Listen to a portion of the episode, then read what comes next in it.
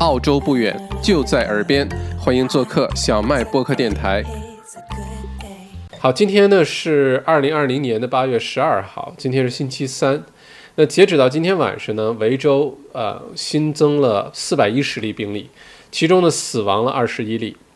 死亡的二十一例当中呢，有十六例跟养老院有关，就绝大多数都来自养老院哈。截止目前呢，维州共有七千八百七十七例活跃的病例，其中有一千零七十九例呢是医护人员，还有一千九百二十九例为养老院的相关病例。那这个是墨尔本最近出现了一个小的反弹哈，因为前两天一直是三百多，今天突然四百一。嗯，死亡二十一例呢，是现在创的一个新高啊，单日死亡二十一例是一个新高。这个四百一十，呃，四百一十例要不要我们担心呢？其实是不需要啊，因为在我们看这种病例增长的时候呢，通常一定要看的是它的趋势，而不是看某一天啊，某一天偶尔出现一个明显的上涨，出现一个明显的下跌，单一天的数据呢。其实并不说明太多的问题，因为跟这个三五天前它很多检测那个环境啊情况啊，那天多检测了几个，少检测几个有很大关系。所以这个四百一十例呢，大家倒不用特别紧张啊，只是临时短期短短暂出现了一个小的一个高峰，嗯。我们还是要再多看几天的数据。如果一直都能维持在三百多，并且根据现在最新的这个莫大的那个传染病学教授 Tony Blake 他的模型预估的话呢，应该在未来的五五到七天，墨尔本的呃维州的新增病例呢，应该会回落到两百例甚至以内，甚至更少哈。嗯，这个绝对是个好消息，说明现在所有的这些呃措施呢，其实是在奏效啊。大家也要坚继续坚持住，呃，四百一十例不要担心，嗯，等回到二百例二字头和一字头的时候，大家开始哎越来越放松一些哈，呃，欢迎更多的朋友进来，如果声音、画面各方面都 OK，麻烦点个赞，好吧？呃，我们今天稍微快一点点儿，一个小时争取搞定哈。两个原因，第一个原因呢是，呃，我昨天可能睡觉的姿势不太对，然后整个肩膀、后背、脖子这个地方有一些肌肉好像扭到了那种感觉，然后现在这有一根筋，就像一根埋了一根电线一样，特别的疼，然后它会引发我的右脑非常的疼，就偏头痛。啊，今天吃了 Panadol 什么也没有很见效，然后它一直在一闪一闪的作痛，所以如果大家看我突然表情很狰狞，不是因为我是这个火星人，也不是我是什么蜥蜴人哈，是因为我这有根神经非常的疼。另外一个是我不是在在网上读呃哈佛商学院的课嘛，明天有一个作业要交，啊这两天瞎忙，我还没来得及把它弄完，一会儿直播完之后，我赶紧还要去写作业哈。所以今天直播咱们稍微短一点，争取一个小时搞定，好吧？大家有任何问题呢，欢迎 大家有任何问题呢，欢迎在留言区留言给我，一会儿我们有问题一起把它都回答，好吧？OK，这个是第一条新闻。呃，第二个呢是前几天在宵夜期间，不是夜呃宵禁期间，不是有三个中国留学生，呃，偷偷跑出去买麦当劳，在墨尔本的市中心哈，是明知故犯。那目前呢，这个事情已经上了西方的主流媒体。呃，电视啊，什么新闻基本上都会报一报。呃，这三个人呢，据说是向警察自首，每个人呢被罚了一千六百五十二。三个人这次麦当劳花了麦当劳的钱，再加上将近五千块钱的罚款。那不，目前呢，呃，我观察了一下整个澳洲的舆论呢，媒体的舆论呢，并没有把这个事情。这个多么放大的去说它，而且呢，在新闻报道的时候呢，还算公正，说了一句，这个呃，墨尔本的华人群体、华人社区呢，对这三个人呢表示非常的不屑啊，这个提出了呃这个谴责。那这个新闻呃就比较好一些啊。如果说只是说前半段，只是说三个华人留学生半夜故意违反宵禁，然后去买麦当劳，还把它录成 vlog 上传。那这个新闻大家会形成一个印象，但如果说个别这个小小孩子啊做错了这种事情，呃，整个的华人社区呢对他们表示谴责，呃，另外呢就是他们又自首了，也也被罚款了，那这个新闻呢基本上就算告一段落哈，画个句号，不然的话结合之前大家可以想象什么 South Bank 一群人在家吃火锅，嗯，基本上也可以想象是什么样的人哈。呃，包括有两小两口从 Glen Waverly 在三级封城的时候，开车开了一百多公里，跑到维州一个边远的小镇，又是什么美甲，又是喝咖啡，又是吃晚饭，结果发现确诊，结果整个那小镇的生意都都被关掉了。就如果结合这些新闻呢，其实很容易这个给本地的主流社会造成一个印象，就是华人特别不守规矩哈。所以接下来也提醒大家，这种事情呢尽量少发生，我们整个的这个华人的形象才会变得越来越好啊。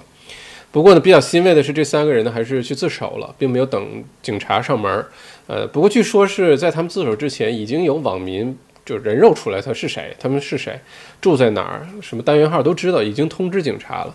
但是新闻最后的结论呢，还是三个人自动的去主动的去自首啊，交了罚款。那希望这种事情还有四周五周的封城，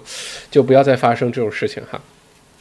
再看下一条新闻，维州的财政部预测呢，呃，墨尔本将在九月中旬从第四阶的这个封城呢，回到第三阶啊，从 Stage Four 回到 Stage Three，然后呢，十月份进入 Stage Two 啊，换句话说，我们。不会是到了九月十三号，然后一下子就解除了，就变成正常状态了？不太可能。这个咱们星期一直播的时候有讲过这个问题哈，一定是循序渐进的进行解封。那在循序渐渐进解封的时候，还要密切观察这个数据动向。呃，如果数据有任何的差池的话呢，我们分分钟还会再升级，又回到四级。那目前有一种情况呢，就是很有可能大家这个圣诞节，就是整个澳洲的夏天。年底的时候呢，有可能也会呃生活在二级或者三级封城的状态啊，有可能还是要保持社交距离啊，呃，有些地方这个人口的密度，包括教室啊，包括会场啊，包括大型的一些活动啊，有可能都会受到各种限制，这个大家要做好心理准备。呃，说实话，如果圣诞节的时候我们已经能够不用戴口罩，然后呢，已经能够家庭聚会，呃，五十人以内啊，或者什么。呃，或者是一些室内的活动，可以在五十人以内，这种就已经算是相当好了。但大家做好心理准备，就是当这个疫苗没有出现的时候，或者靠谱的疫苗还没有出现的时候呢，我们可能一直要伴随现在这种，嗯，这种保持社交距离、很多活动受限制的状况哈，要心理准备。嗯，再下一条新闻跟经济有关，澳洲的国民银行 National Australian Bank。呃，宣布呢，下个月将裁员数百名的 IT 职员，数百名的 IT 职员。尽管呢，NAB 呃于年初的时候宣布关闭一百余个项目来节省开支，但是呢，成本还是在继续的攀升。那目前呢，除了裁员以外，NAB 的技术部门呢冻结了招新的计划啊，不再招新人了，并且呢，暂停了之前已经批准了的这个入职的员工呃的呃新增岗位啊，目前已经暂停了，呃。这个几大银行的各个各个动作其实也在意料之中哈，因为现在，嗯，收入受的影明影响特别的明显，呃，不知道这个数百名受影响的 IT 人员有，呃，有没有我们的查大神哈？因为小麦读书 APP 是查大神主刀，呵 呵他就在 NAB 工作啊，呃，希望他没有受影响，我回头跟他聊一聊，嗯，不过受影响了就好好做小麦读书了哈，我们反正有有后招有后手哈，啊呀。哎呀，不好意思，实在是很痛。嗯，澳洲国民银行，呃，说完这个了，下一个，由于维州第二波疫情以及四级封城呢，八月份整个的消费者信心指数下降了百分之十，已接近今年年初全澳封闭时的最低纪录。同时呢，澳洲工资增长率降至二十三年来的最低水平。今年第二季度呢，澳大利亚工资仅增长了百分之零点二，截止六月的一年内呢，仅增长百分之一点八啊。我估计接下来可能，如果只是零点二的话，分分钟会进入负数，那就是工资不涨不涨反而呃降，这是很有可能的。因为要不然就大规模的裁员，要不然的话呢就是嗯这个减少薪水哈，不然公司是活不下去的。嗯，再看看新州，新南威尔士州呢新增了十八例的病例，其中呢十三例呃是本地感染呃，并且呢已与这个已已知的病例有关联，已经找到了。呃，一例呢是海外返回的旅客，呃，两例呢是维州感染啊，另外呢还有两例未知。那卫生厅呢现在针对西悉尼的多个商家发出了预警，因为西悉尼区有一个居民刚刚被确诊啊。如果咱们观众朋友当中有住在西悉尼地区的啊，悉尼北部的话，悉尼西西悉尼是悉尼的西部的话，那么的话。上街啊，各方面要小心一些。还是那句话，该戴口罩戴口罩。我看大家悉尼的朋友发的朋友圈，我发现华人还是警惕心比较强的，很多人都已经戴着口罩了。呃，目前的话，悉尼的。官方的态度是，虽然没有强制大家戴，但是强烈建议大家戴口罩，好吧？再看下一条，呃，从维州返回的新州居民呢，呃，之前的说法呢是必须强制的隔离。两个星期，呃，在酒店隔离，而且呢要缴纳这个费用哈，每个人两千八还是三千澳元？如果 couple 的话，住一个房间就三千八，便宜一点儿。但是这个开支呢，对于很多人来说，可能是一个不大不小，是个负担。那因为这个情况呢，可能很多人就犹豫要不要在这个时候回到悉尼去，对吧？那现在呢，发现了这个心理状态之后，担心很多人滞留不归，或者是。等以后再偷偷想办法回去，等等这种呃意外的情况发生呢？目前呢开了一个呃呃这个缓冲期哈，或者叫一个比较宽限期，呃，也就是说在九月十三号之前，如果你是悉尼的居民，你拿出来的驾照啊，或者你能证明你就是悉尼常住居民，如果你是从维州返回新州的话呢，只要在九月十三号，换句话说还有一个月的时间，呃，你就不需要被强行的这个。呃，这个呃，为这个隔离付费哈，你该该隔离还是要隔离的，只是你不需要付费哈。嗯，所以如果还是新州的居民，现在还在维州，不管什么原因，趁着这个机会赶紧回去啊，隔离两个星期没问题，至少不用自己掏这腰包了，省了三千块钱啊。当然，这个政策呢，其实也是担心，嗯，担心这个这个从新州 从维州回去新 从维州回去新州的人。不想付这三千块钱，出什么差？一旦出差之后，开始又出现一些什么社区传播，就得不偿失了哈。再看下一条，澳洲机场的客流量呢，与去年同期相比，减少了百分之九十八啊，基本就是全都没有了。堪培拉机场呢，由于业务大幅的减少呢，本周六将完全关闭。呃，澳洲机场协会预测，至少需要三到四年的时间，也就是到二零二三年、二零二四年的时候呢，嗯。这个机场的澳洲机场的业务呢，才能恢复到疫情之前的呃游客的水平啊，三四年的时间啊，是一个漫长的一个恢复期哈。再看下一条，尽管澳洲边境现在还是关闭的状态，但是卡塔尔航空和新加坡航空开始重启澳洲的航班。呃，卡塔尔航空呢将在八月十六日开启呃多哈至阿德莱德的航班。呃，新加坡航空呢是从八月十八号恢复新加坡飞 Perth 飞西澳的航班，除了墨尔本入境客机被暂停呢，这两家航空公司啊依然将飞往悉尼、布里斯班、Perth 和阿德莱德啊，只是没有墨尔本而已。换句话说呢，澳洲其实跟呃外面的世界还是有连通的，只不过呢是呃墨尔本是关闭的状态啊，其他城市尤其像呃阿德莱德啊、Perth 啊。嗯，包括昆士兰啊，这种疫情基本没什么事儿的啊，跟海外还是保持连通的。再看下一条新闻哈，欢迎各位进来，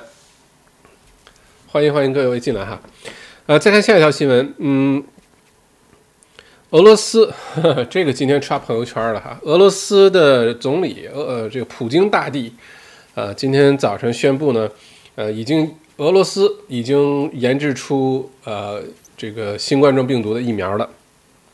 命名为卫星 V，哈卫星 V，Sonic V，呃，我的这个俄罗斯口音不太像哈，呃，并且呢宣布即将可以投入使用，呃，总统普京表示呢，该疫苗已经通过了所有的必要的测试，并且呢可以对新冠病毒提供持久的免疫力，据说可以提供两年的免疫力哈。他的一个女儿呢，已经接种了该疫苗。我不知道大家对这件事情的看法怎么样哈？欢迎大家在留言区留言。你要是觉得俄罗斯的疫苗靠谱，呃，这么问吧：如果这个疫苗现在有了，你愿不愿意马上就打？如果你现在马上愿意打俄罗斯的疫苗，你你你摁个一；你要是不愿意打，你摁个二，好吧？咱们聊聊这个疫苗的事儿，呃，因为这个速度呢有点快的，有点过分啊。呃，按照正常的一个疫苗，一个病新的病毒的疫苗的研发，呃，尤其是要完成三轮的人体实验啊，包括最后的这个毒理实验，不同年龄的、不同种族、不同基因的这个实实实验呢，才能确保这个疫苗在大规模使用之后呢，不会造成什么后遗症啊。因为现在才两个月的时间啊，呃，说实话，如果说这个疫苗现在送给我打，嗯，说哎。有疫苗了，招个志愿者，澳洲来免费给你打一个。我不知道大家是怎么想的哈。如果你愿意打，选一；不愿意打，选二。嗯，很多朋友选的是二，是吧？我是铁定不会打的啊！我是铁定不会打的。呃，按照现在这个整整个疫苗，按照现在的人类医学的水平，呃，已知的人类医学的水平，呃，不管哪个国家在现在这个时候推出疫苗，都是没有办法令人完全信服和放心的啊。啊，这也不光是我的态度，这个 WHO 啊，什么世界很多国家的科学家、医学家都这么认为。呃，咱们都是二，是吧？都都选二，都不愿意打。呃，事实是这样。呃，初期的这一轮疫苗。呃，我们基本上现在可以下一个结论，就是今天是二零二零年八月十二号，咱们下一个结论，今年年内出现的所有的疫苗，不管哪个国家推出的，不管说的多么信誓旦旦，都说的多么有效，谁接种了，他女儿接种了，他他大爷接种了，他孙女接种了，他二姨二姨夫接种了，不管谁接种了，今年年内出现的疫苗，大家都要极其的慎重，都不要轻易的去接种，而且呢，很有可能，这个是我的推测啊，个人推测。很有可能因为，呃，十月份、十一月份这个今年内出的这个疫苗的成规模的接种呢，反而会造成一些我们意料不到的问题啊，出现更严重的一些医疗的一些事故，呃，这个是我对这件事情的判断。大家呢可以耐心的等待一下，只要你做好自我防护。大家如果生活在澳洲的话呢，其实真的不需要那么着急的去接种疫苗。呃，澳洲的疫苗呢，很快这个也在研发当中，呃，而且澳洲疫苗在医学研究领域呢，全世界都非常领先。咱们原来这个讲过哈，世界上排前四，美国、日本、以色列、澳洲非常厉害。呃，并且澳洲一旦有疫苗之后呢，早就表态了，政府就是全民都免费接种啊，两千五百万人，不管你是什么身份，澳洲公民啊、永久居民啊，还是现在在澳洲的访客啊、留学生啊、呃、探亲啊。啊，不管什么情况都是免费接种的。这是澳洲政府已经跟昆士兰大学形成呃这个协议了。昆士兰昆士兰大学是世界上现在呃三大研发疫苗的主力的这个呃团队之一。嗯，所以在澳洲的话呢，大家我觉得不要对疫苗太着急啊。明年年初，呃，管它一二月份还是五六月份，反正明年年初这个疫苗能出来。出来之后呢，等到安心的时候，真很放心的时候，大家再去打这个疫苗。不然的话，就很有可能这个出现电影里的镜头哈，那个呃，Will Smith 演那个《I Am Legend》，就他自己跟一条德国黑背，然后在纽约整个人都变异变变异了哈，就剩他和那条狗。那个里面就是当时有什么医药公司宣布我们治疗癌症、攻克癌症了，然后大规模的给人类呃吃这个抗癌的药，就治疗癌症的药，结果后来人类就变成丧尸了。当然这是电影杜撰哈。不过，这也从另外一个角度说明，如果疫苗，尤其这种大规模使用的东西，呃，没有得到非常完善、非常全面的呃实验，呃，而着急就把它给发出去的话，它的后果有可能是不堪设想的。嗯，两个月的时间去研发疫苗，完体完成人体实验是绝对不可能够时间的，因为我平时也会接触到很多这样的信息哈，对这个有所了解。嗯，至少至少要等到明年年初，至少哈，啊，基本上现在没有，基本上现在没有选一的哈。啊，Angela 说俄罗斯疫苗不信，澳大利亚疫苗就信了。哎，Angela，我知道你是很对于澳洲的一些，呃，一些这个观一些观点，澳洲的一些呃认知是有一些不同呃这个想法的哈。我尊重你有不同的想法，但是还真的是。俄罗斯的不相信，如果澳洲推出的，我还真的就相信，因为我深入的跟澳洲这些研究疫苗啊、研究药的这些人打交道，我很了解澳洲的这个这方面，他对这个东西严谨的态度和在全世界的领先这个水平，所以按照你说的没错啊，俄罗斯的我不信，澳洲出的我还真的就信，好吧？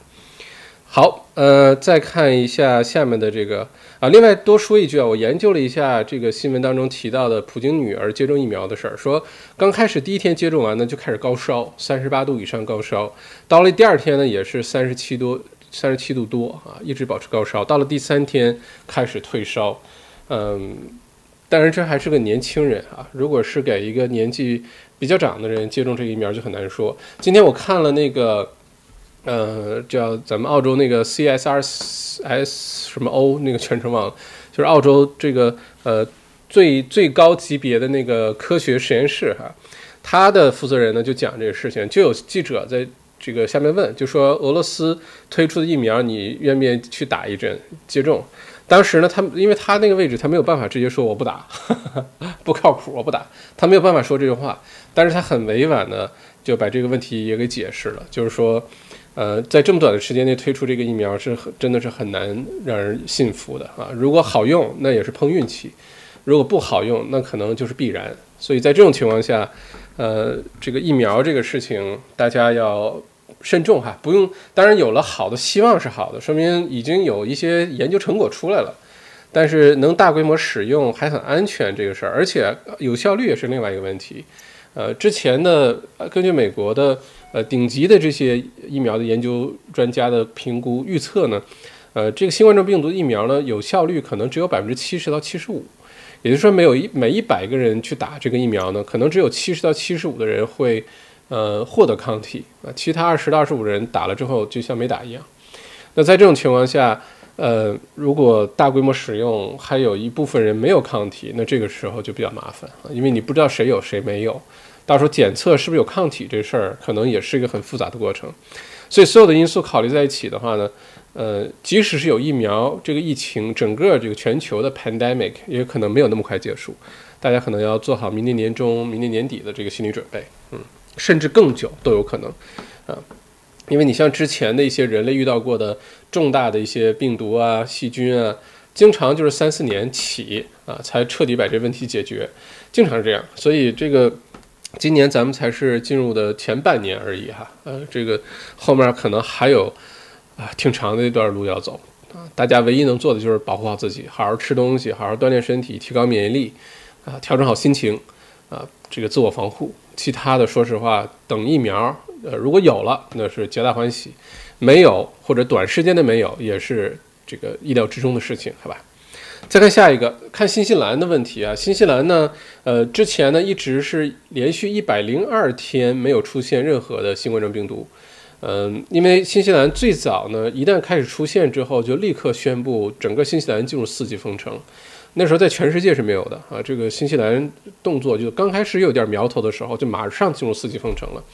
那在这种情况下呢，新西兰呃很快就把这事儿搞定了啊，就没有变成了呃整个这个我们澳洲一直反正学习的一个好榜样哈，就在隔壁反正，呃咱们星期一直播的时候还说要向新西兰学习，结果呢现在新西兰的奥克兰啊最大的城市奥克兰呢出现了四例的社区传染，并且到现在呃为止呢。这四例社区传染虽然来自于同一个家庭，但是一直没有找到到底这个传染源是哪儿，因为这四个人也没有出过国，啊，接触的人呢现在正在排查，完全不知道是从哪儿得的。那现在有一些推测呢，就是要不然可能是从海外回到新西兰，在酒店隔离，然后有一些疏忽，倒不至于像维州之前出那么大的篓子。但是呢，有可能不小心传染，这是一种可能。另外一种可能是，呃，之前新西兰可能认为这个病毒被彻底消灭了，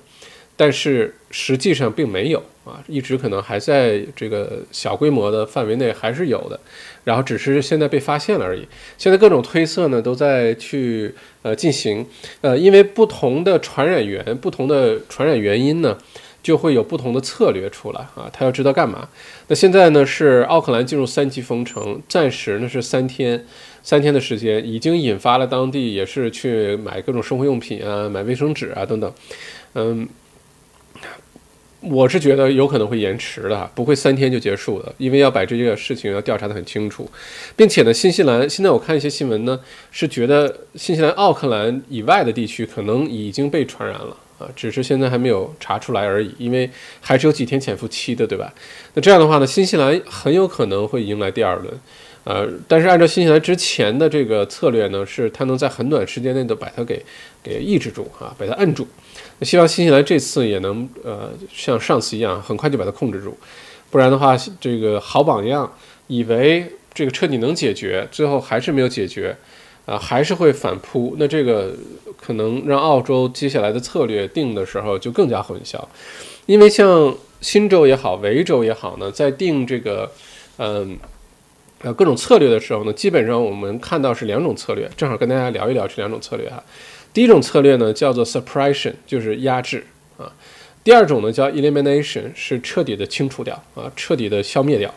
那这两两种策略呢，它其实呃意味的代价是完全不一样的。如果是 suppression 的话呢，意思是说我接受从政府的角度啊，我接受这个疫情这个病毒一直在社区当中有，只不过呢，我们可以把它控制在一个非常可控的范围内，比如说每天新增个二十例以内、三十例以内，但是我们不追求一定把这个彻底的给消灭掉。如果不追求彻底消灭掉呢，就不会一直四级封城啊、三级封城这样，只要能在可控的范围内。呃，尽量让人们的生活啊，让这个商业啊，各种回到一个，呃，能够接受的一个正常状态当中，不能是完全的正常状态。这样的话呢，失业率啊，经济的代价啊，呃，这个大家的心理问题啊，等等，啊，就会得到一个比较好的平衡。那如果这个州或者这个国家的策略用的是 elimination，就是彻底的消灭，就像新西兰刚开始那样，那样的话呢，就必须是特别早、特别狠。呃，就赶紧开始封城，而且是不惜经济代价的，就像现在的维州一样啊。那四级封城，所有的这个大部分的店公司都必须关或者在家办公，这个经济代价是非常巨大的。但是这个策略呢，就变成了 elimination，要把它彻底清除掉，彻底消灭掉。那新州现在面临的就是一个呃两难的境地，就是说是一个 dilemma，那是到底是要 suppression 还是要 elimination，对吧？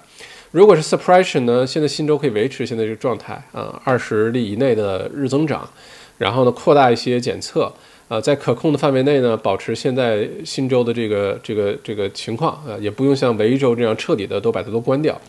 啊，这样经济损失就没有那么大。呃，但如果策略定为 elimination 的话呢，那其实新州应该立刻马上也像新州一样变成四级封城，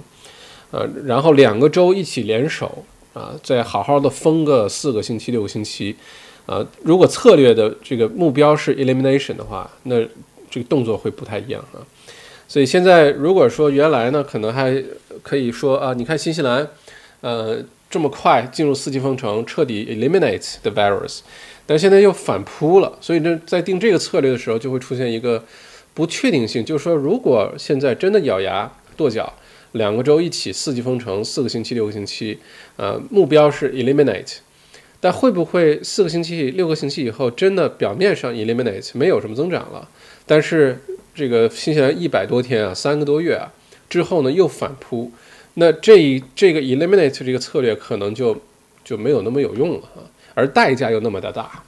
现在比较难的就是没有人知道到底哪一个策略是最好用的，而且每个国家的情况又都不一样。呃，只能是边边边边试边看，然后呢，不停的及时反馈，然后做出策略的调整。没有人知道，哎，这种情况我之前遇到过，就应该这样这样就这样，哎，就搞定了，最后就肯定能搞定。没有人知道这这个这，没有人敢说这句话，没有人经历过这种事情，所以在这种情况下，嗯，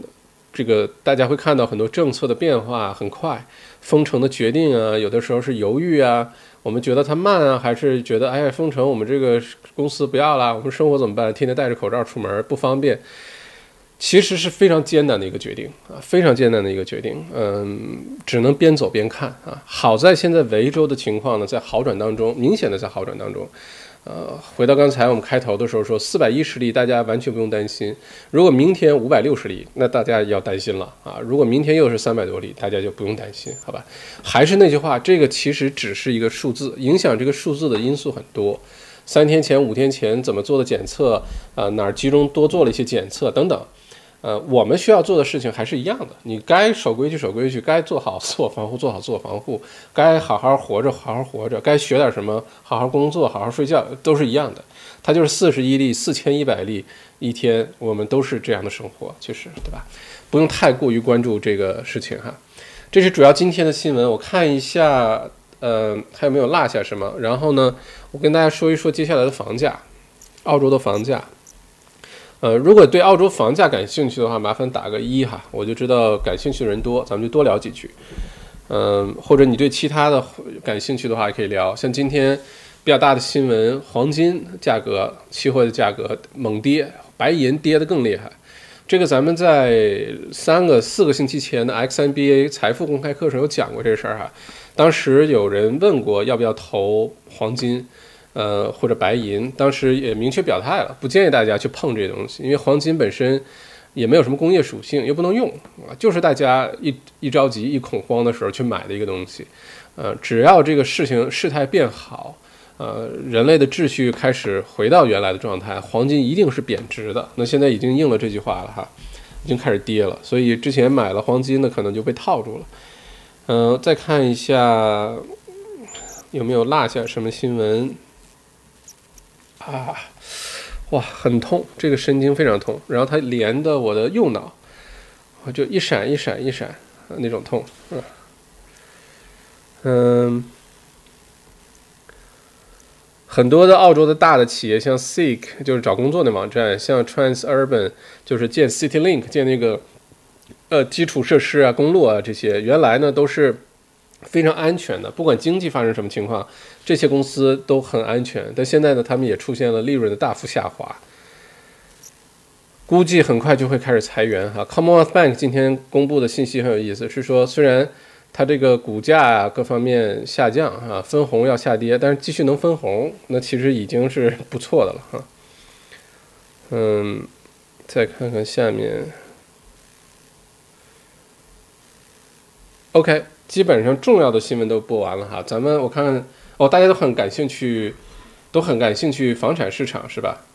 呃，有一个打了二，是不感兴趣是吧？如果不感兴趣，接下来可以堵上耳朵哈。我说完房价这一块的时候，我给你一个手势，你就可以把这个耳朵放开了，好吧？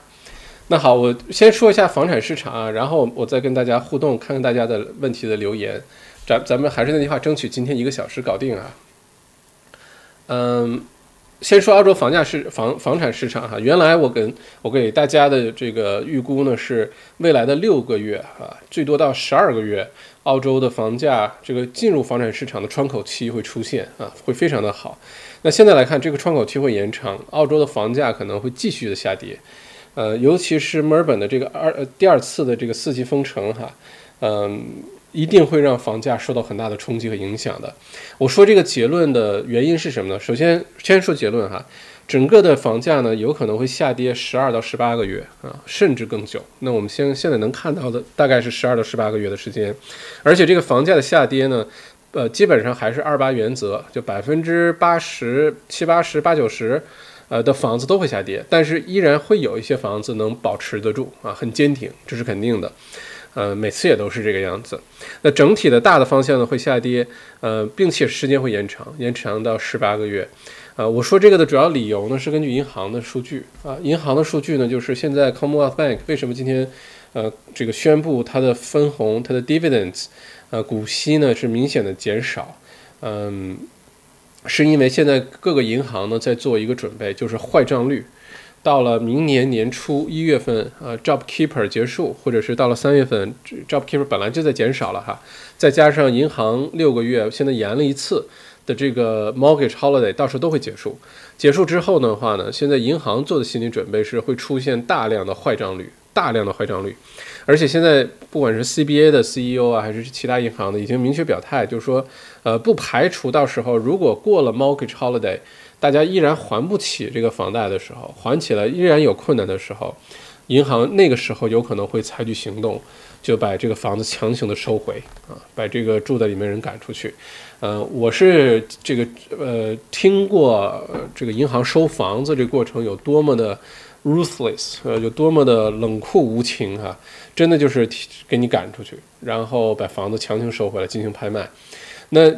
这个之前呢，呃，上半年呢还可以说，啊，银行也不希望这种情况发生啊。如果发生的话呢，呃，这个大规模的出现坏账，还不起贷款，啊，那这个澳洲的房价整个就会坍塌。如果坍塌的话，银行没有任何好处，对吧？很多的坏账率，而且呢，就算收回来去强行拍卖呢，也未必能拍够这个贷款的那个价，那个那个价格。但是银行它不可能一直给 mortgage holiday。呃，现在这个态度已经有点放风的这种感觉了哈，不然不会无缘无故的说这个表态的。那这样情况下呢，到了明年的一二月份、二三月份，大家会，咱们还是把这话就放在这儿，大家会明显的看到，澳洲的房价，尤其悉尼、墨尔本、布里斯班，会出现明显的进一步的下滑，很多的房产呢会回到市场上，大家会看到。呃，尤其是墨尔本到了九月份，九九月中以后啊，从四级回到三级封城以后，甚至回到十月份的二级封城，呃，拍卖参加拍卖的房屋和参加 private sales 就私下买卖的这种房屋的数量会明显的增加，啊，有有可能会超过以往的每年的同期的这个水平。一来呢是很多房子攒着，这段时间没有办法卖啊，而且有了。呃，银行的 mortgage holiday 呢，并不着急一定要出手，因为反正也不用还贷款。但是这个一旦过去之后，很多的房子，很多的房东因为担忧，会在明年的一月份、三月份，真的是 mortgage holiday 结束和 job keeper 结束之前，现在把房子就拿出来卖，因为也不是你今天想买想卖，明天就能卖掉的，对吧？所以大家可以看到，九十月份开始，墨尔本大量的房屋会流到市场上来。呃，悉尼已经在发生了，尤其是悉尼的公寓市场，大量这个呃上市的房屋的数量呢，是远远超过平往常的这个同年的时候的哈，就说明很多人很很很焦虑啊，担心到时候房子没有租客供不起，或者想卖卖不掉，所以呢都在提前着手，提前的去行动。那越是这个样子呢，供给越多呢，而现在能够拿到贷款，现在贷款也收得很严哈，因为一方面银行要面对坏账率。另外一方面呢，现在很绝大多数行呃行业啊，多多少少的收入都受到影响，那银行就会变得非常的谨慎。那一方面呢，你这个上市的房屋数量特别的多；另外一方面呢，大家没有那么容易拿到贷款，所以在这种供需失衡的情况下，原来是想买房的人太多啊，房源不够，那样房价就猛涨。那现在反过来了，现在变成这个买方市场了哈，buyers market。就是房源特别多，但是能够有能力买房子的人其实数量是有限的。那在这种情况下呢，房价一定会下跌，一定会下跌的。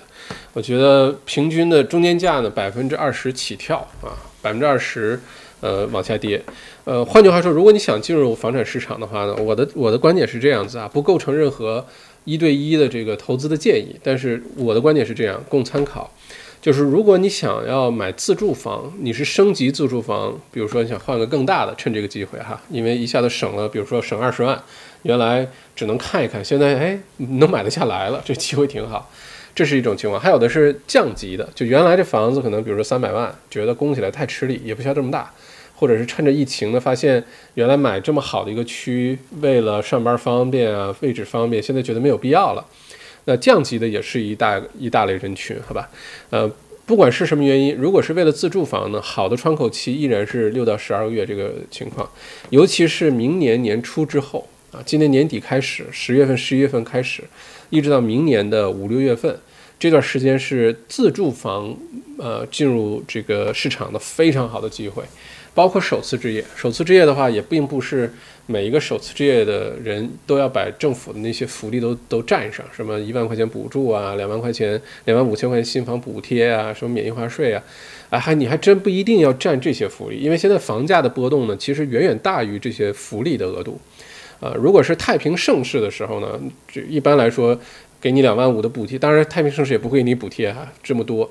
呃，那个时候呢，你会发现补贴的金额很有诱惑力，因为房价波动没有那么大啊，等于帮你跑步进入这个共产主义了。但现在呢，房价的波动很大呢，我倒觉得，即使是首次置业的人，也不要着急为了占便宜而进入市场啊，你的选择会越来越多的，尤其是等到墨尔本的呃这个呃四季封城结束之后，现在看来九月中九月底四季封城结束是大概率事件，我是看好这个这个结论的。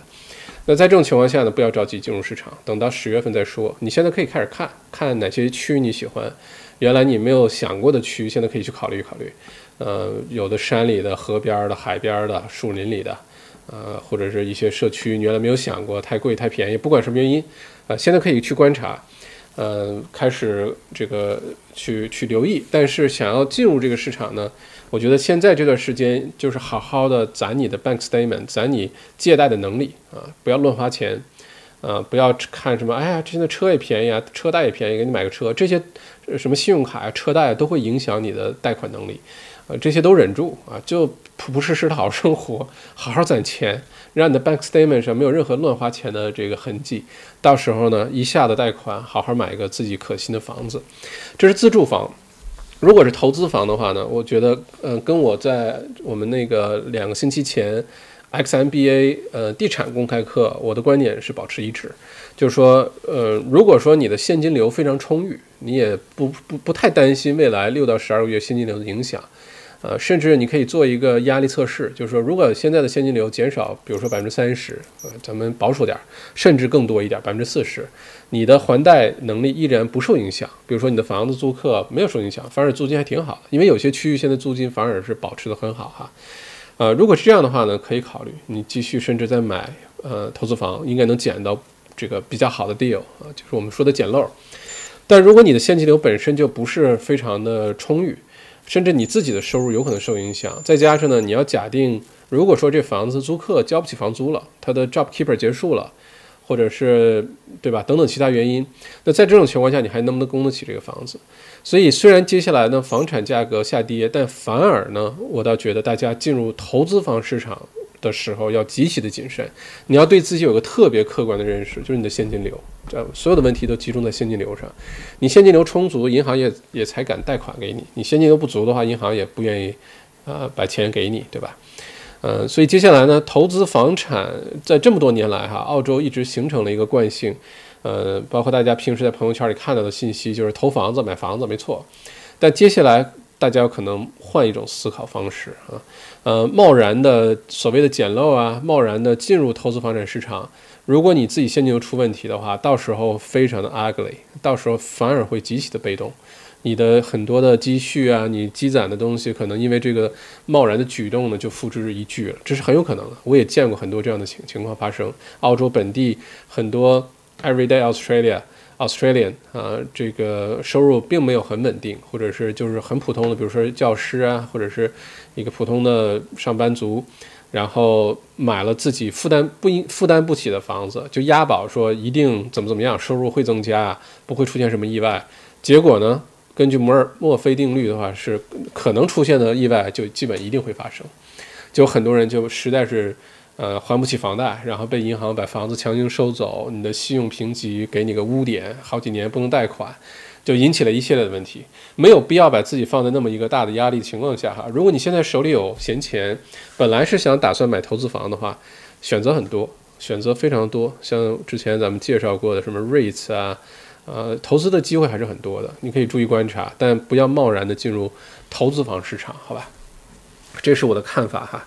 呃，如果动了谁的奶酪就不好意思了哈，但这个是我很客观的一个看法。嗯，包括咱们 XMBA 地产公开课之后，我会把这个课呃剪辑好的版本放到网上，之之前错过的大家可以上去直接用早鸟价买，然后直接看回放和下载 PPT 都是自动的了，呃，就不会错过这些信息。我那里面有详细的讲商业地产，包括中介怎么办，嗯，各个城市，悉尼、墨尔本、布里斯班各个城市的投资策略都有讲到，嗯。OK，这就是我对房价的看法。目前来看，根据银行最新的数字来说的话呢，呃，不太乐观。整个澳洲的房产市场不太乐观，这是我现在的看法，好吧？OK，看一下哦，哇，看一下大家的留言哈。如果有任何问题呢，欢迎继续留言。哎，咱们时间其实紧凑起来，控制的也挺好的，四十八分钟、四十六分钟，也讲了好多内容了，是吧？啊，不过继续看哈，嗯。澳洲一堂商说受风了吧，受凉也有可能，因为我不是骑这个自行车嘛，然后骑完自行车有的时候太热了，就会把阳台啊、窗户都打开，是有也有可能，这个真的不好说是什么原因啊！突然之间，我好像长这么大这十八年来这是第二次，上次是因为好像是打球还是什么受伤，然后也是神经痛，就不是肌肉也不是骨头。就你能明显的感觉这有一根神经，然后牵着你的右脑的神经，就这边一闪一痛，这边也跟着闪痛，然后非常难过。昨天晚上睡得不太好，就半夜醒了好几次。嗯，快来问诊唐大夫，好呀好呀，医生他教导处主任，好的，一会儿赶紧问诊一下唐大夫，看能不能用什么妙计把我赶紧治好，太太难受了。今天出门，今天也是很忙的一天，在外面，然后。那个那个状态就很差，就一会儿疼一下，一会儿疼一下，那种感觉特别差哈。Robin 说印花税彻底没声音了，可以再耐心等待一下。税改呢已经明确的说了，会在九月底十月份的时候推出，呃，税改呢，包括印花税、土地税，甚至于 GST 都有可能。所以在那之前呢，我们应该不会听到太多的信息啊。之前该扇风也已经扇过了，啊，该铺垫的已经铺垫过了啊。现在就等着这个税改的政策和新财年的预算案啊。往年都是六七月份出新财年预算案哈，就是今年因为疫情呢往后推迟了，所以印花税这事儿呢可能等到九十月份。其实这个时间也刚刚好，嗯，我是不建议大家现在这个阶段。八九月份太着急进入市场的哈，除非你有什么特别好的机会，或者是特别嗯呃这个好的一个理由啊，你现在进入市场，否则的话呢，可能等到九十月份之后，你会发现机会特别好。当然，如果是在疫情之前就进入市场了，已经买了房子的，买了自住房啊、投资房的，也不用拍大腿，也不用后悔啊。这个正所谓没有买卖就没有伤害，你只要是挺住了，不要在这个时候出市场就没问题。如果你在这时候因为恐慌啊各种原因把它卖了，那个产生损失是实实在在的。但如果说这段时间你没有任何动作，你就还贷款，然后呢，等到了一年两年之后，房价又回暖了，又涨回去了啊，又回到高过你买的时候的价钱了，你就当这两年啥也没发生过就好了，好吧？啊，麦克王王黄律师，嗯，他们还有可能被取消学生签证，如果他们是学生签证，好惨哦，对哦，对哦。看来是学生签证哎，黄律师，我觉得他们是学生签证。呃，如果被取消学生签证呢？哎呀，我又觉得有点罚的有点太重了，这真的是有点矛盾哈。一方面我很支持他们应该受到一些惩罚，但又觉得毕竟是小孩子，嗯，这个又认错了，也交罚款了。如果被取消签证呢，整个也很有可能会改变这三个人的人生轨迹。不管是往好的方向改了，还是往坏的方向改了，都会影响啊。嗯，这件事情可能还继续要发酵一下，关注一下哈。Candice，你可能受凉了，用电吹风吹四十分钟，小心别烫着了。哦，可以这样的吗？家里好像没有电吹风，好试一下哈。电吹风吹四十分钟啊？哦，这么长时间。OK，好，原来你们都认为是受凉了，难道是真的受凉了吗？哦，有可能哎，有可能，因为外面很冷哈。有时候如果我睡觉的姿势不对的话，然后我趴着，整个肩膀都露在被子外面的话，有可能就会很冷。哎，这是有可能的哈。哎，这我去研究一下。Andrew，呃，主要是他们认错态度良好，坦白从宽，抗拒从严。嗯，这个压力也很大。如果他们不去坦白从宽的话，那这事儿可能就比较严重了，因为已经据说已经有人举报了，把他们的地点啊。呃，他们是谁啊？都已经报告警方了哈。嗯，不过现在认定的是他们自主、自动的去这个、这个主动的就就坦白从宽了啊。如果是这样定性的话呢，应该还有些缓缓和的余地哈。Hello Andy，Hello Mike，呃，为什么大家都叫您校长啊？这个说来话长，以后有机会跟大家解释哈。呃，不过大家都管我叫麦校长。嗯，嗯，首先本人是澳洲第一知识网蓝。呃，因为好看的人才叫网红，我这样长相的，靠靠才华的，不靠脸蛋的，只能叫网蓝哈。另外就是之前成立澳大利亚地产学院啊，做了很多的地产方面的培训，所以后来大家叫叫叫就叫叫习惯了，就叫麦校长哈。Jacqueline D，弄个暖袋，睡觉时放神经疼那边，别写作业了，早点睡，第二天就好了。不行啊，不能不写作业啊，好严格啊，比我想象中的这个严格多了，工作量、学习的量也大多了。今天就是不睡觉也会把它写完的，因为明天早晨美国时间，呃三点钟、两点钟还是三点钟 due，所以一会儿一结束了就开始进入战斗状态啊。呃，不写作业是不行的，我宁愿少睡觉，也不会不写作业的，好学生来着哈。嗯，OK，嗯，看看大家，看来大家都不愿意打这个疫苗哈。普京自己打了再说，对北极熊有点不放心。嗯，大家对待一些国家的看法是这个样子的哈，我也不放心。嗯，嗯，天命小岛说这叫临床试验志愿者，并不是成熟的疫苗。普京可不是这么说的哟，普京人家都已经打算把这个疫苗卖到二十个国家去了哈。呃，看看大家，你有说想到一部电影《I Am Legend》对的，就讲的就是这个事情啊。人类其实从来没有阳光下没有什么新鲜事儿，人类一直在反复的重复呃历史啊。Robin 说疫苗不安全，问题会出在哪里呢？疫苗疫苗一般 vaccine 的研发是在制药行业里面一个特别难的一个事情。其实疫苗，嗯，它的这个量、这个度要把握好，因为它基本上，比如说流感疫苗。呃，像澳洲的流感疫苗，每年接种是四月份之后开始接种，因为咱们的冬天是，嗯，这个六七八算冬天哈，然后进入秋季就是流感季。那一般呢，澳洲的流感疫苗呢，就是看前一年北半球流行了什么大的这个流感，然后一般都是 H 和 N 下面那数字变，什么 H 一 N 一、H 二 N 五都是这个变。嗯，研究完之后呢，会用一个非常小的一个一个量。然后研好研发好疫苗之后呢，是给接种的人呢，其实那里面就是流感病毒来着。打完之后呢，让你因为这个量很微小，在没有流感季到来之前呢，你身体先开始调动免疫系统去形成抗体了，把这一点点的这个感流感病毒消灭掉了。这样的话呢，你身体有了抗体就好办了。当大规模的流感来的时候呢，很大概率并不是百分之百哈，你就可以没问题，就是你会被传染，但是你的抗体马上就会把它干掉，不会让它变得更加严重。这个是流感，这是疫苗的这个原理。那一种新的病毒，这个流感病毒，我们已经人类接触这么多年了哈，很熟悉了。虽然每年都在变种，但是像这种所谓新冠状病毒，为什么叫 new coronavirus？就是它是 new 啊，没有任何的。呃，原来的这个这个对这个这种病毒的研究，所以不了解它。那在研发疫苗的时候呢，你比如说第一个有效率的问题，对吧？第二呢，毒理实验它有没有什么副作用？表面上把这个新冠状病毒疫这个这个病毒给杀死了，但是它会不会引发比如说脱发呀，或者是骨质疏松啊，引发癌症啊，就引发一系列其他的问题？你不知道，因为这个测试的时间太短。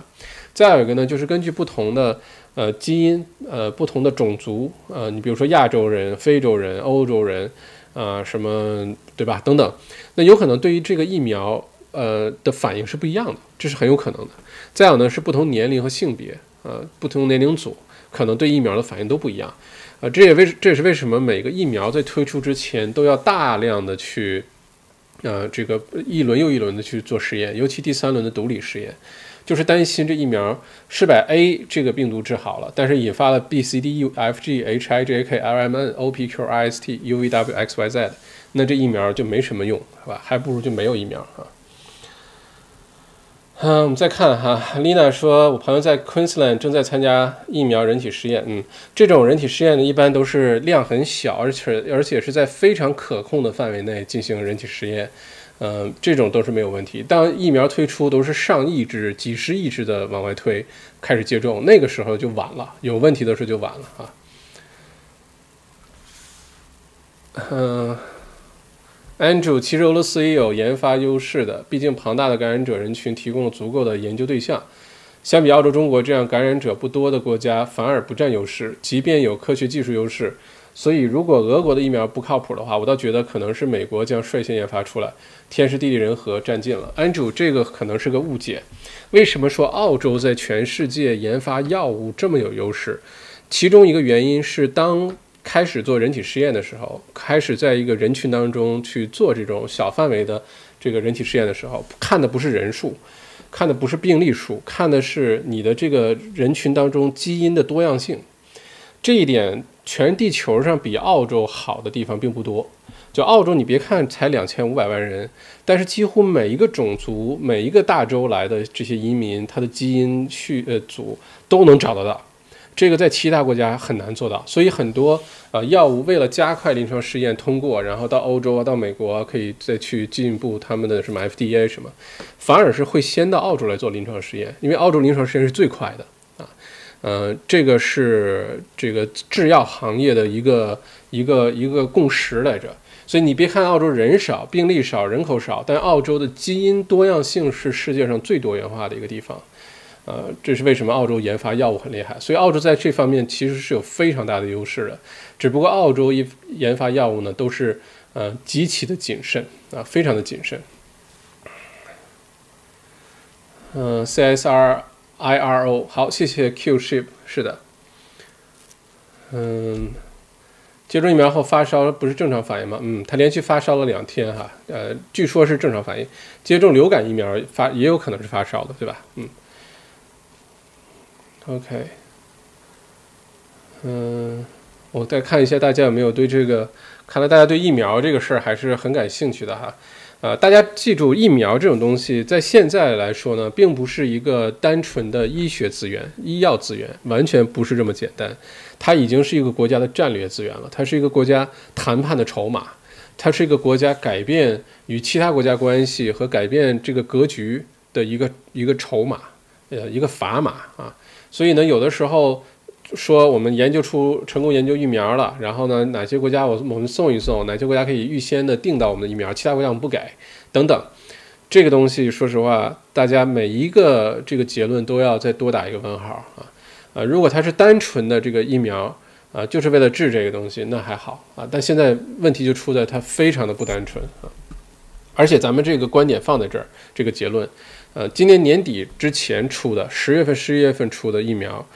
嗯，我的看法是一定会造成更大的一些医医疗问题啊！不但没有把这个呃疫情解决好，还有可能引发一些其他的问题。至于到时候有没有那么快我们知道，或者是让不让我们知道，那是另外一回事儿啊。嗯，看大家的留言哈。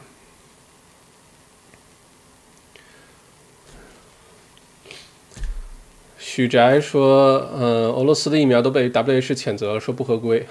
是的，嗯。”Emily 说：“麦校长今天补了光，皮肤都变好了啊？是吗？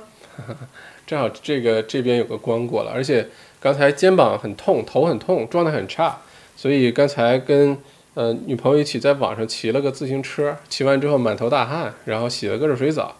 哎，就觉得好了一些，但是还是特别疼。”呃，当然今天这光有关系哈，比原来的光要要要高级一些，所以就皮肤都变好了哈。呃，Robin 说今天黄金绝地反弹啊，这个黄金最后一定会下跌的。如果呃这个手里头钱实在太多，可以考虑买买黄金啊，买买白银啊，呃可以考虑哈。但是我个人，如果你是投机的话，黄金特别好；如果你是投资的话，那你要对这个节奏把控的极其精准啊！啊，身体不舒服早点休息，谢谢。我们今天快快一个小时把所有的问题给大家回答完，然后我就开始去继续学习了哈，开始过北美时间了一会儿。嗯，看看下面，一直 hold 的银行咋赚钱？银行现在主要靠的是第一是存款，大家的存款增加呢，银行接下来的现金储备就会特别足。第二呢是放生意贷款 （business loan），十月一号开始又有新的一轮 business loan 出来哈，高达一百万啊，上限是一百万，而且呢使用范围比之前的二十五万更要广。到时候出来的时候我会为大家解读的哈。利息呢四点几，四点八五，又比基准利率要这个高得多得多哈，比房贷利息都高了一倍。所以现在放商业贷款啊，这些是银行特别爱干的事儿啊，包括信用卡 （personal loan） 这些啊。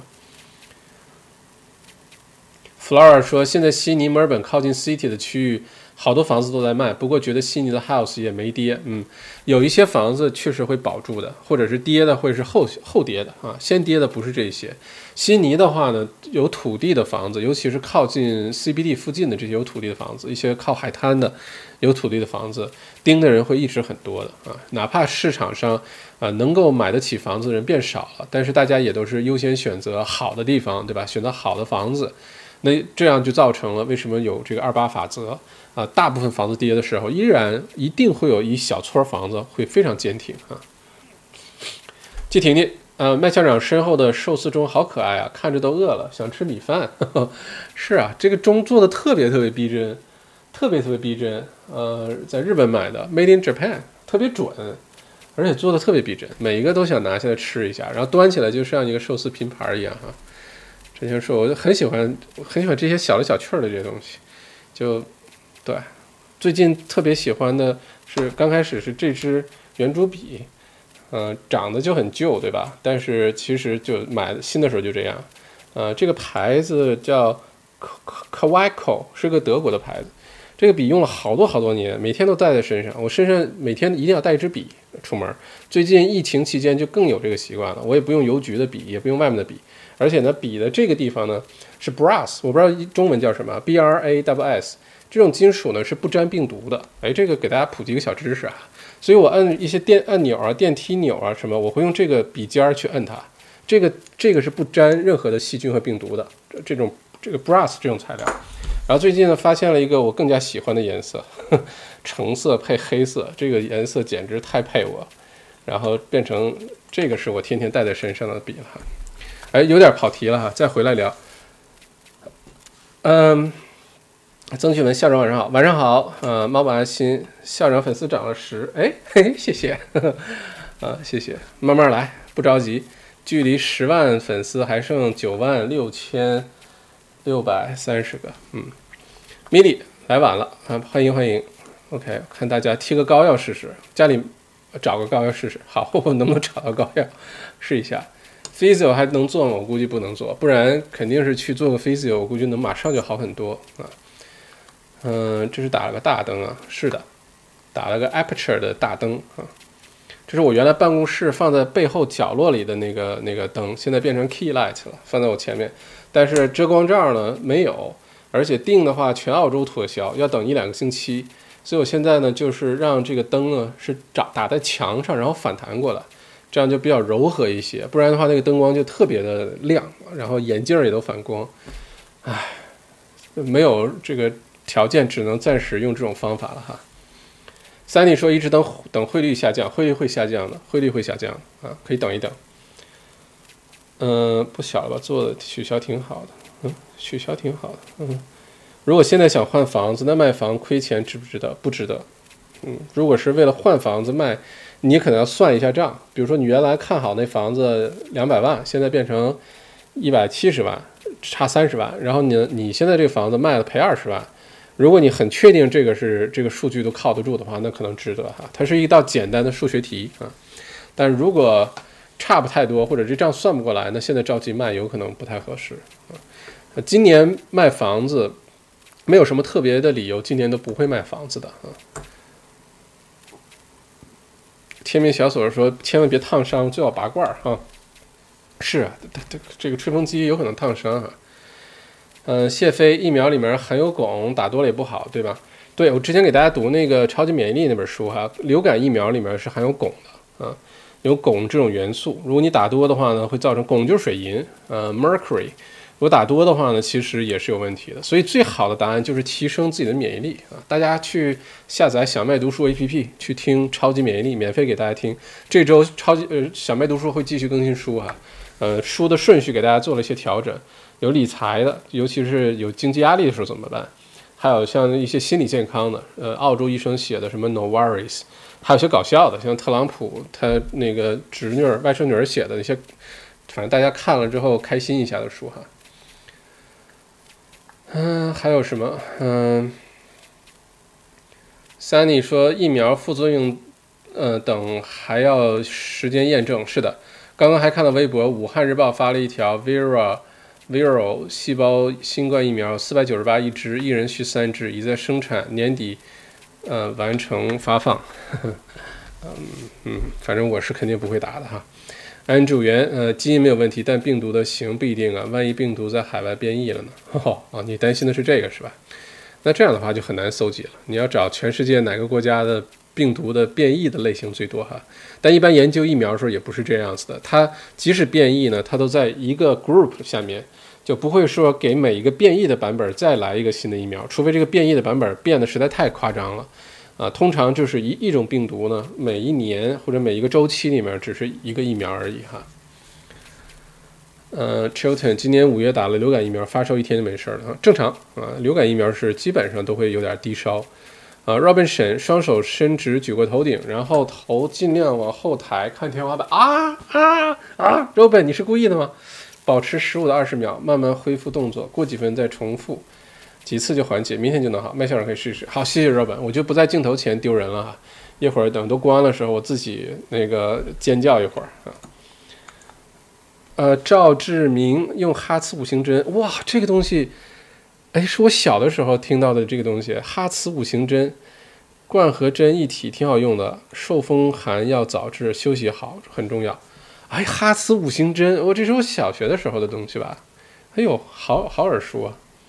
天命小枣 brass 黄铜哦，是吗？哦，谢谢啊，我一直都不知道中文是什么。但就这种笔尖儿上面，如果你能找到你身边有什么金属，呃，挂在钥匙上，如果是 brass 的话，呃，它是不沾病毒的，它不沾那个 virus 啊，很神奇，所以我就用它去按各种钮啊，嗯，可以考虑一下哈。Andy 校长这支笔多少钱？哦，我不太记得了，嗯，好像因为是从德国寄过来的，就易贝上买的哈，但是是德国寄过来的，好像要一百多块钱，呃，但是制作的特别的好，就是质量各方面金属的，嗯，各种颜色可以选，白的、黑的、蓝的、橘橘红、橙色的，然后我就每天，其实我原来如果在办公室待的时间长的话呢，我的衬衫上都会这样别一支笔，就别在衬衫的这个缝里面。就去哪儿这儿都别个笔，然后随时用的时候马上就能找到笔，不然就总也找不到笔啊。谢飞没有跑题，校长可以带货了哈，来吧，就这个笔，虽然不知道这个去哪儿买哈，易贝上去看一下吧。安迪小时候经常听哈斯五行针，是啊，幺二零 D，我刚订了三百 X，从国哦三百 X 是土豪灯啊，我这不是幺二零 D。我在办公室用的 Key Light 是幺二零 D Mark Two，但是太大了，带个大雨伞那个灯罩那种，这个太大了。我现在用的这个叫 Aperture Amaron Tri 八 C，就是这么一个灯，然后要给它单独再订一个灯罩啊。赵志明，哈斯五星针以前常用。OK，Scarlett，麦校长好，今天的光真好，越来越多的专业了，谢谢谢谢。等灯罩寄到了，可能会更好一些哈。呃，到到时候我们再做一个伦勃朗光出来啊，就是这边有一个呃这个三角形的阴影，然后整个这边脸，尤其下半部分这个双下巴的地方呢，就会黑黑黑黑的，然后整个人显得非常的立体啊，整个人就显得瘦了很多，哈哈。然后我在后面呢再打一个光，这样的话呢，大家会看到我的这个头发这块轮廓，这个光就会很明显啊。咱慢慢来，谢谢大家给提的各种的好的建议，把直播间布置的越来越有意思了哈。好，一个小时零九分钟，今天要不然咱们就到这儿。呃，希望今天的直播对大家有些帮助，好吧？嗯，然后星期五的晚上咱们继续直播，晚上八点钟。呃，这个周末又是很忙的一个周末哈。这个呃，大马老师开课啊，对，YouTuber 那个高手营的课，想成为 YouTuber 啊，记得报名，可以看我的朋友圈，